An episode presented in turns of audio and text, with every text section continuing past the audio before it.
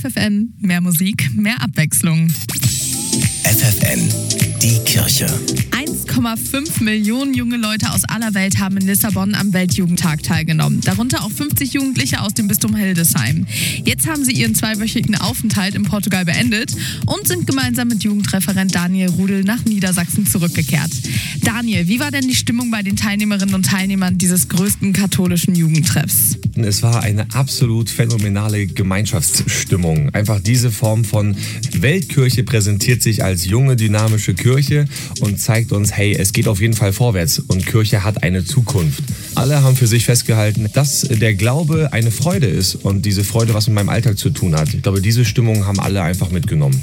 Der Glaube ist also für euch eine Freude. Was bedeutet das denn konkret für euren Alltag? Wir haben einen Gott, wir haben einen Jesus und das hat bei uns im Alltag einen zentralen Fokus, dass wir uns immer wieder fragen, wo habe ich heute es geschafft, mich christlich zu verhalten?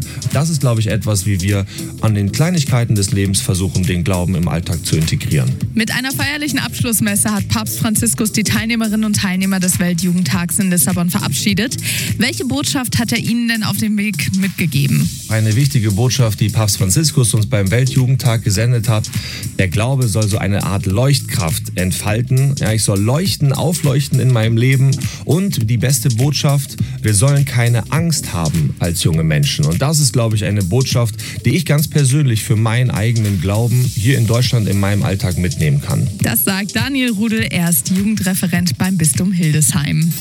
Die Kirche bei FFN.